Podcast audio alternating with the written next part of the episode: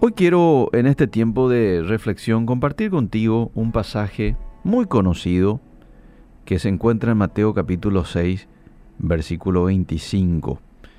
Eh, hoy hay mucha gente que lidiando con ansiedad, lidiando con preocupación, preocupación por el mañana.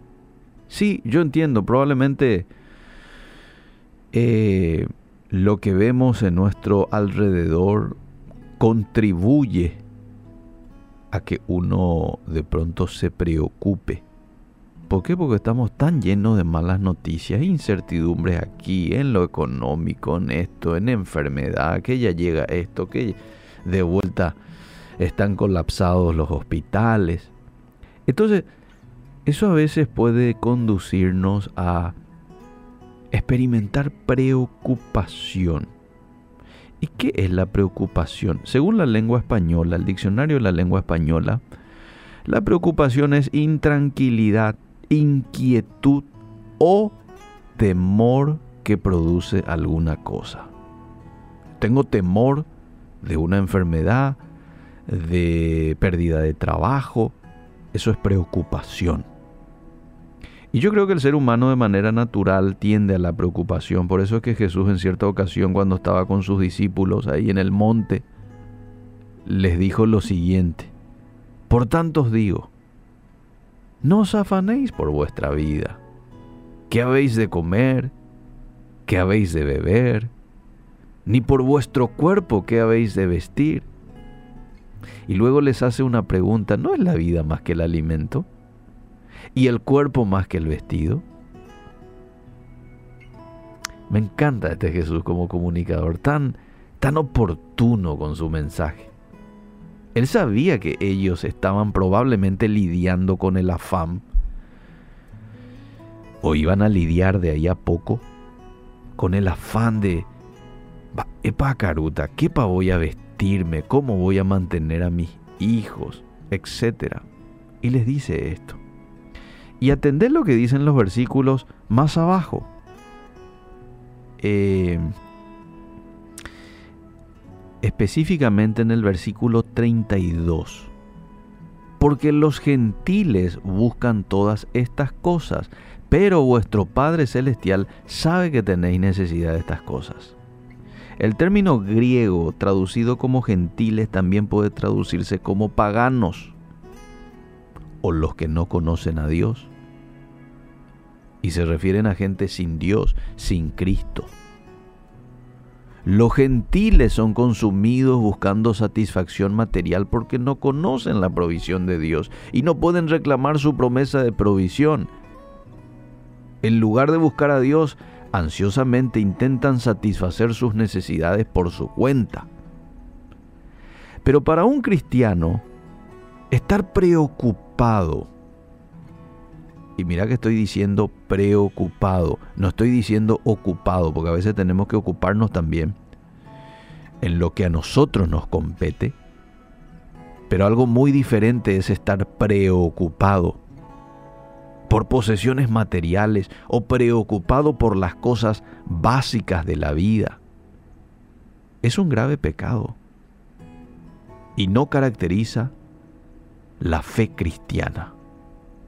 El preocuparse por el futuro es un pecado contra, contra Dios. Vamos a llamarle a las cosas por su nombre.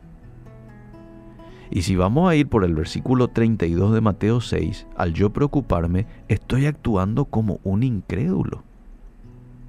Los gentiles buscan esas cosas, dice el, el verso 32.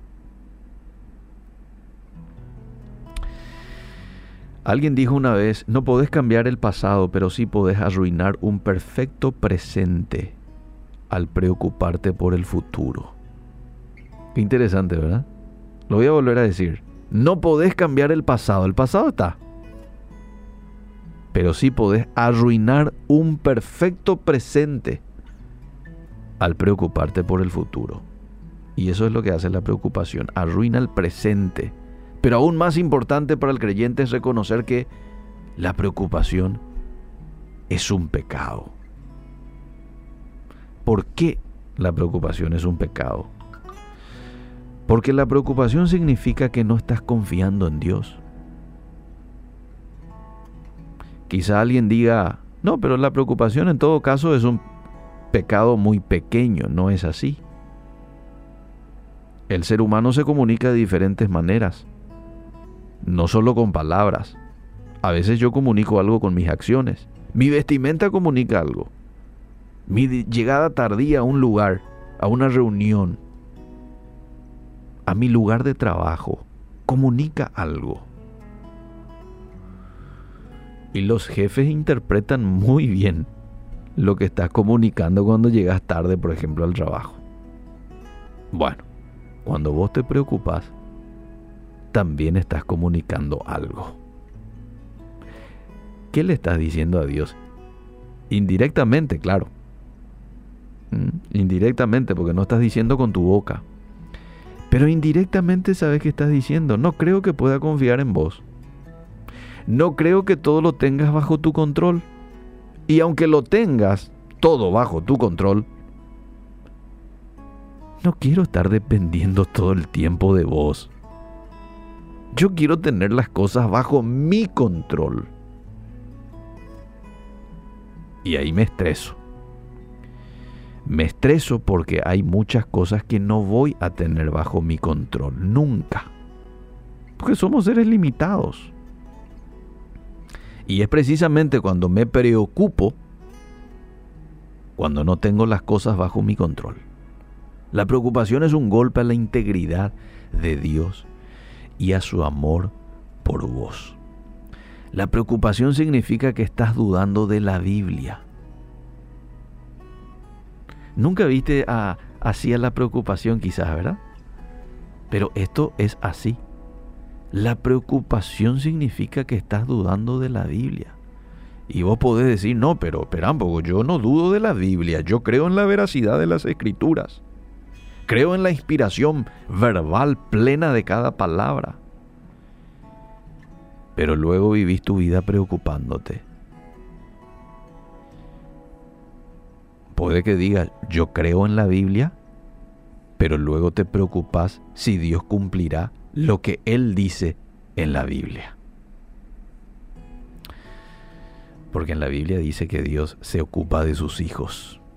En la Biblia dice que Dios conoce la necesidad de sus hijos aún antes que nosotros le pidamos. En la Biblia dice que Dios va a estar con nosotros siempre, cuando pasemos por el fuego, por las aguas. La preocupación, amable oyente, significa que te estás dejando llevar por las circunstancias.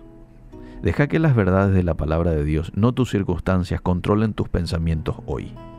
Al preocuparte, haces que las circunstancias y los problemas de la vida sean un problema mayor que tu salvación.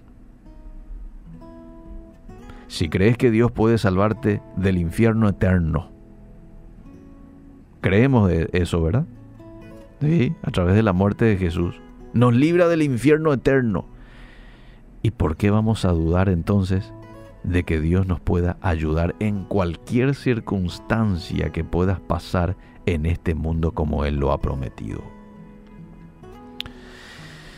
Permití que la palabra de Dios habite en vos tan abundantemente de manera a no ser vulnerable a la tentación de Satanás llamada preocupación. Esa es una tentación del enemigo a veces, a que nos preocupemos, porque cuando nos preocupamos es cuando no disfrutamos del gozo y de la paz que Él tiene y que Él da como regalo a sus hijos.